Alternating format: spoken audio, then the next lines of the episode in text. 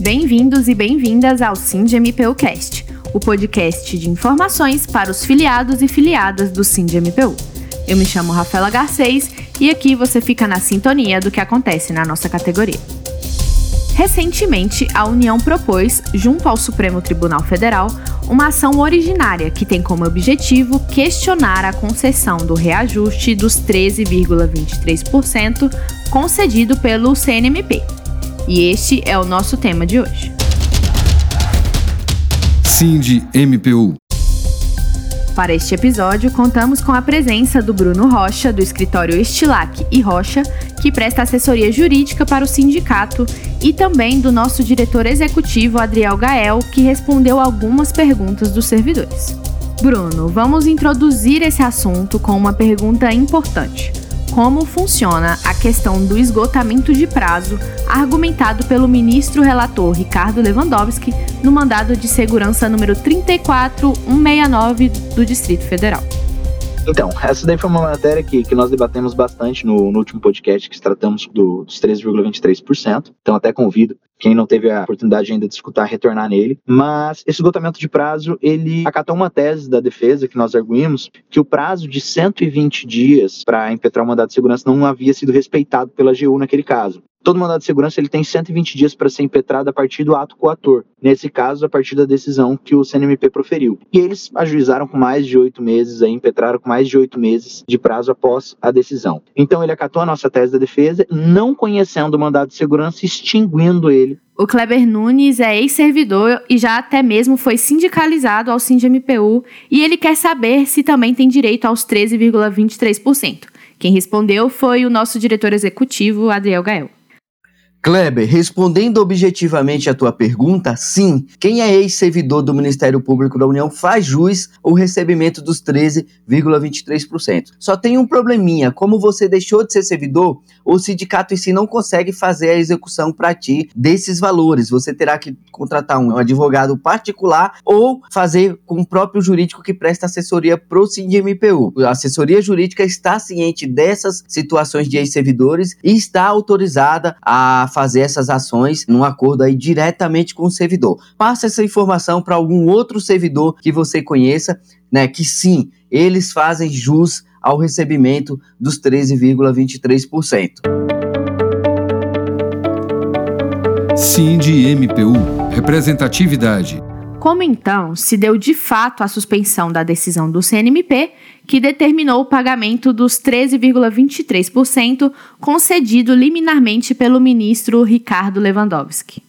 Então, como nós falamos um pouquinho antes, a questão do, do de segurança ele não ter sido conhecido, a União ela teve que buscar um novo remédio jurídico e nesse caso ela entrou com uma ação originária, ela entrou com uma ação ordinária no Supremo Tribunal Federal contra essa decisão do Conselho Nacional do Ministério Público. E o que, que acontece? Aí a gente volta à questão de prescrição, prazos que deveriam ter sido cumpridos e não foram, aonde o, a União ela arguiu na tese dela ali, foi concedida liminar nesse sentido de maneira errônea novamente, mas ela arguiu que mesmo tendo já esgotado o prazo de cinco anos para o agendamento de uma ação originária, que aí é o prazo prescricional de uma ação dessa, mesmo já tendo é, esgotado esse prazo, eles arguíram que o mandado de segurança em si, que nós falamos agora que não foi sequer conhecido, que esse mandado de segurança teria suspendido o prazo de prescrição. Então, eles teriam a possibilidade de ajuizar essa nova ação ordinária. Então, eles ingressam com a mesma tese do mandado de segurança, eles ingressam pela impossibilidade do CNMP conceder os 13,23%, e aí eles novamente enfrentam a questão da prescrição, e ao nosso ver, ela é uma tese que ela já nasce morta porque novamente está prescrito, porque o mandado de segurança ao ponto que não foi sequer conhecido, não há que se falar em interrupção de prazo de prescrição. Então, eles não poderiam ter ingressado com essa ação originária. É mais uma tese que nós sempre defendemos também ao longo desses 5, 6 anos aí, que quando esgotasse o prazo de 5 anos e o mandado de segurança não fosse conhecido, não caberia nenhuma nova demanda judicial. E onde entra a decisão do ministro? Nesse caso, o ministro Lewandowski, ele acata, utilizando essa tese em si que a União trouxe, mas um ponto que chama muita atenção nossa na decisão liminar dele é que ele cita diversas vezes o risco do impacto, principalmente em tempo de pandemia. Então, ao nosso ver, o ministro tem ciência dessa impossibilidade do recebimento, mas ele acatou, inclusive concedeu uma medida liminar, muito mais pelo risco do impacto que os 13,23% poderiam ter dentro da administração pública em um momento de pandemia em que teria o orçamento em si estaria um mais enxuto. Então esse é, é o argumento principal que nós identificamos dentro da decisão que mais nos chamou a atenção e o único que conseguiria justificar um ministro do Supremo Tribunal Federal acatar uma tese que é completamente absurda ao ponto de que um mandado de segurança que sequer foi conhecido ter capacidade de interromper um prazo, porque quando o mandado de segurança não é conhecido é como se ele nunca tivesse existido dentro do ordenamento jurídico, é como se ele nunca tivesse existido dentro daquele local. Então não teria capacidade de interromper. Só para explicar um pouquinho sobre isso. O colega Renzo perguntou como os servidores estão em relação à incorporação dos 13,23% aos vencimentos. Respondendo o questionamento do colega Renzo, com relação à incorporação dos 13,23% aos nossos vencimentos. Renzo, cabe esclarecer aqui que esse, essa incorporação já foi feita por meio da Lei 13.316, de 20 de julho de 2016, que é o nosso último PCS. Está lá no artigo 23 da lei, que diz o seguinte: a vantagem pecuniária individual instituída pela Lei 10.698, de 2 de julho de 2003, e outras parcelas que tenham por origem a citada vantagem, concedidas por decisão administrativa ou judicial, ainda que decorrente de sentença transitada ou não em julgado, incidentes sobre os cargos efetivos em comissão do que trata a lei ficam absolvidas a partir da implementação dos novos valores constantes nos anexos 2 e 4 desta lei. Ou seja, a gente não tem mais direito a incorporar. O que a gente vai receber é o valor retroativo, o qual a gente não recebeu durante o período de criação, ou seja, de 2003 até 2010 ali, que foi mais ou menos quando a gente entrou com essa ação aí que a gente teve reconhecido o direito à percepção desses 13,23%. Bom, pensando nisso, o que o sindicato fará então quanto à decisão?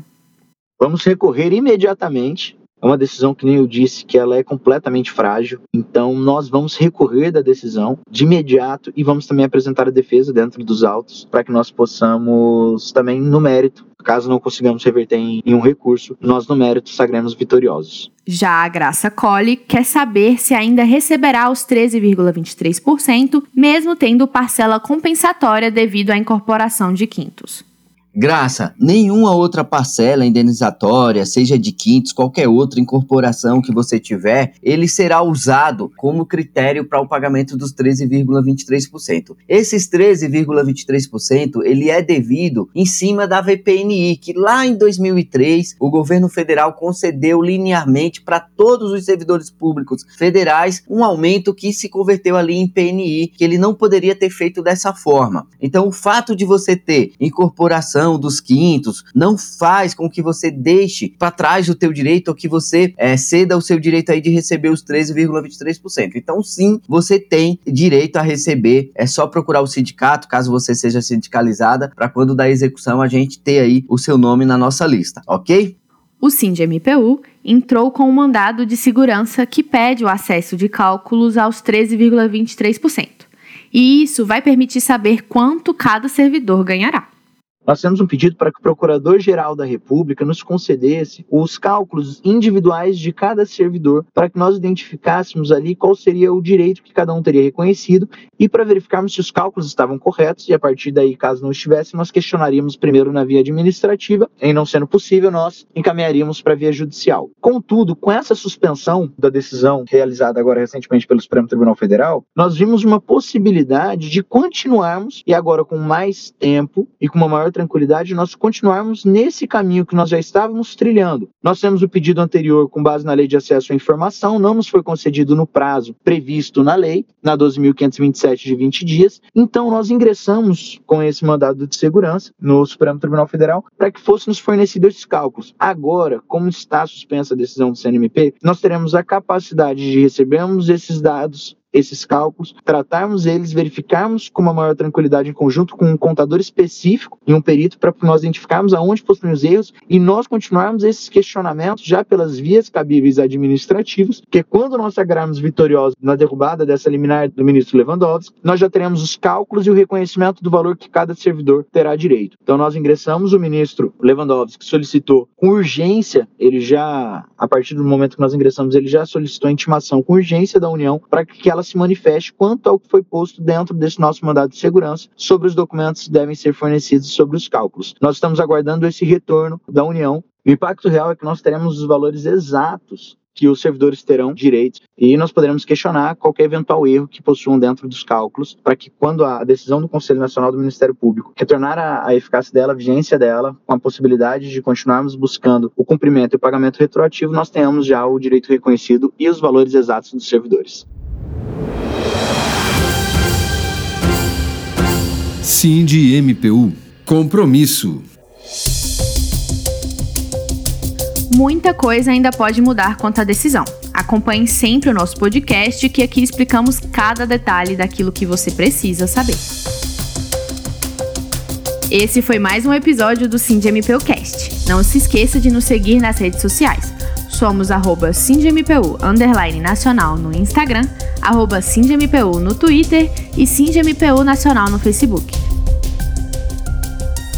Participe também no nosso canal de Telegram para receber notícias em tempo real. Junte-se à nossa luta. O SINDMPU vem investindo bastante nas ações contra a reforma administrativa. Temos um site, o www.alutanãopodparar.com.br, um grupo no Telegram, além desse nosso podcast que você está ouvindo. Às quartas-feiras temos a mobilização digital. Participe conosco. Tchau e até o próximo episódio. Sindicato Nacional dos Servidores do MPU, CNMP e ESMPU. Sind MPU. Compromisso.